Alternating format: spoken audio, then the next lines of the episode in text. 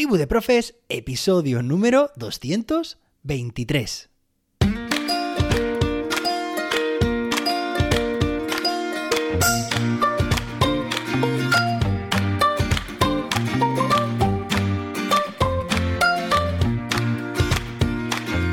Hoy es miércoles, día 23 de noviembre de 2023, iba a decir, no, 22. Bueno, como veis esta semana además todos los días coinciden la terminación del episodio, del número de episodio 223 con el día 23. Mañana 224, episodio 24 y el viernes 25. Bueno, hoy se celebra el Día Internacional de la Palabra. Madre mía, ¿cómo nos comunicaríamos? ¿Cómo nos comunicaríamos sin palabras? Difícil, ¿no? Y también es el Día Internacional del Asesor de Imagen y el Día Mundial del Café Expreso. Desde aquí, un abrazo para todos y todas a las que les gusta, les encanta el café. Bueno, y hoy tenemos un episodio muy interesante porque vamos a ver cuál es la diferencia que hay entre un instrumento y una herramienta de evaluación. Unos términos que habitualmente confundimos los docentes. Así que vamos a poner luz a esta difícil diferencia que muchas veces nos encontramos y que incluso haciendo búsquedas en Internet a mí me ha costado encontrar una, un recurso que os voy a compartir ahora mismo que lo ejemplifique, que lo deje claro y sencillo. Bueno, antes de nada, me gustaría recordarte que estamos de Black Friday. Ya sabes que puedes matricularte en mis cursos para docentes, cursos online para certificarte en las herramientas de Google o el curso estrella. Crea tu propio ABP, un curso online con el que vas a aprender y de hecho vas a crear durante el curso tu propio aprendizaje basado en proyectos.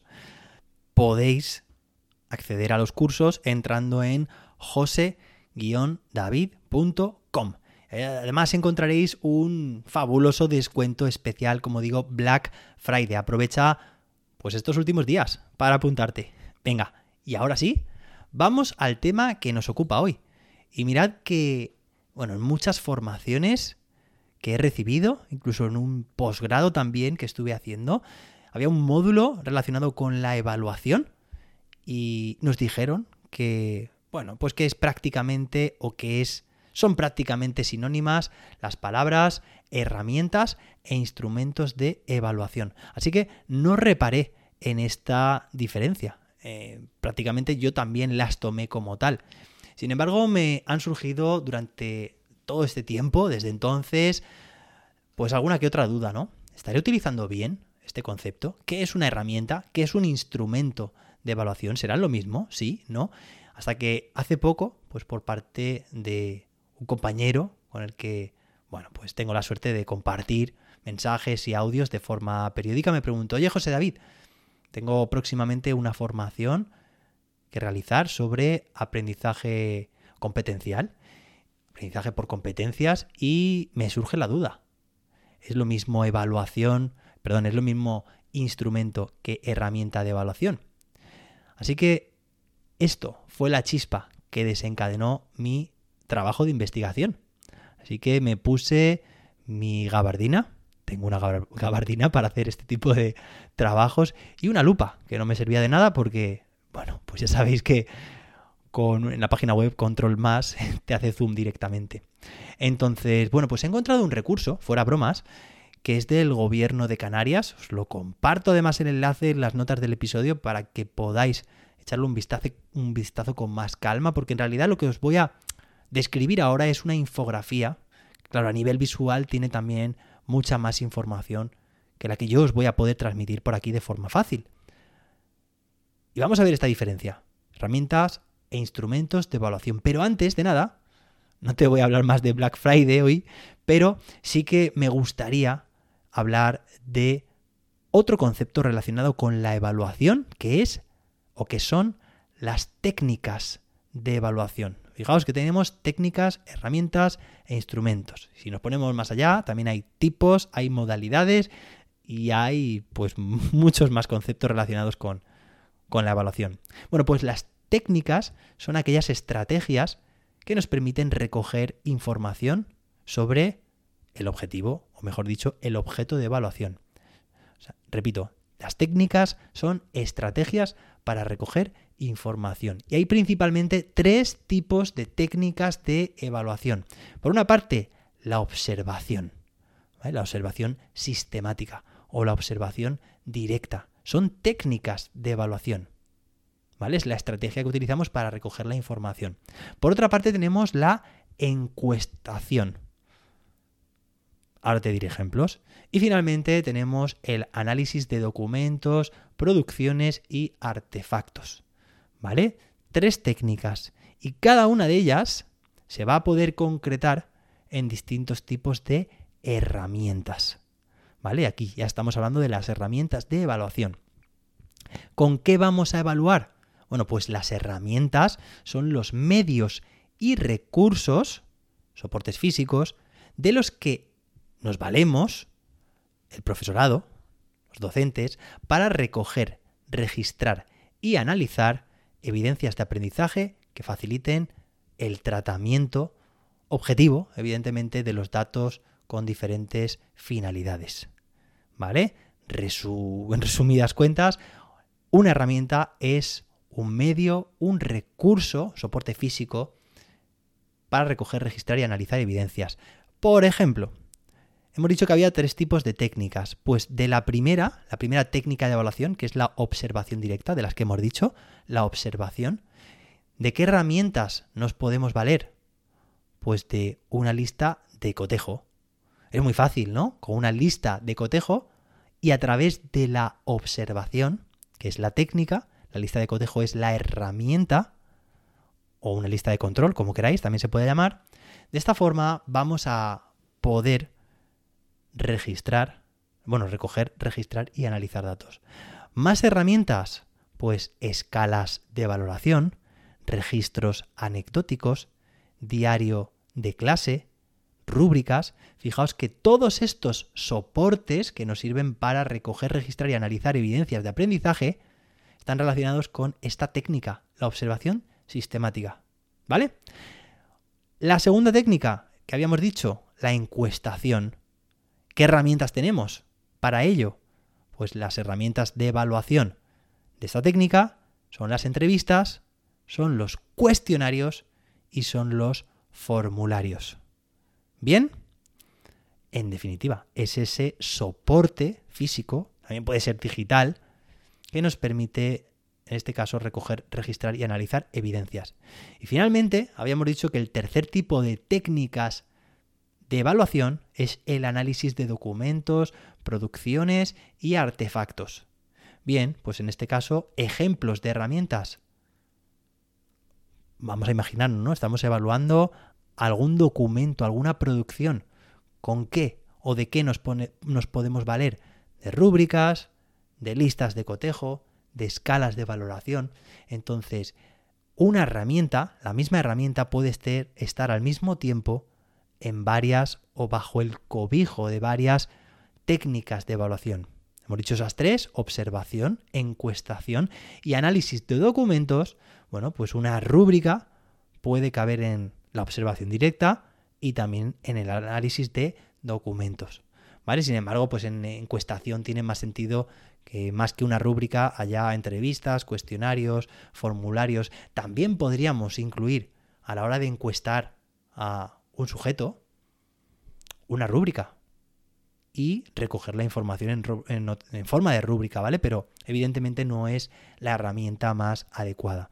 Hemos hablado entonces de técnicas que están asociadas con herramientas, esos soportes físicos, digitales, que nos permiten recoger, registrar y analizar evidencias de aprendizaje. Pero ahora pasamos a la otra parte, es decir, al otro término que queríamos analizar. Instrumentos de evaluación, también llamados productos. Son las producciones, todo aquello que el alumnado realiza a lo largo del proceso de aprendizaje. Tienen un carácter competencial, vamos, debería tenerlo. Y son funcionales porque hacen observable lo aprendido. Entonces los instrumentos son aquellos productos que se seleccionan para hacer evidente la adquisición de los aprendizajes descritos en los criterios de evaluación y de su competencia, por supuesto. Repito, los instrumentos son aquellos productos que se seleccionan, que han sido creados por protagonistas, que es el alumnado, para hacer evidente esa adquisición de, de aprendizajes. ¿Qué tipos de instrumentos de evaluación hay? Están los, los escritos, los presentados, los tecnológicos y una categoría aquí amplia que, se, que aparece como otros. Entre los instrumentos de evaluación escritos, es decir, qué producciones, qué productos realiza nuestro alumnado, y que son susceptibles de ser evaluados, pues están las cartas, los folletos, narración, un cuento, informes, noticias, anuncios, artículos, esquemas, poemas, letras de canción, guion, cuestionario, prueba escrita, todo lo que se ha escrito. Todas las producciones escritas están bajo esta categoría, instrumentos de evaluación escritos.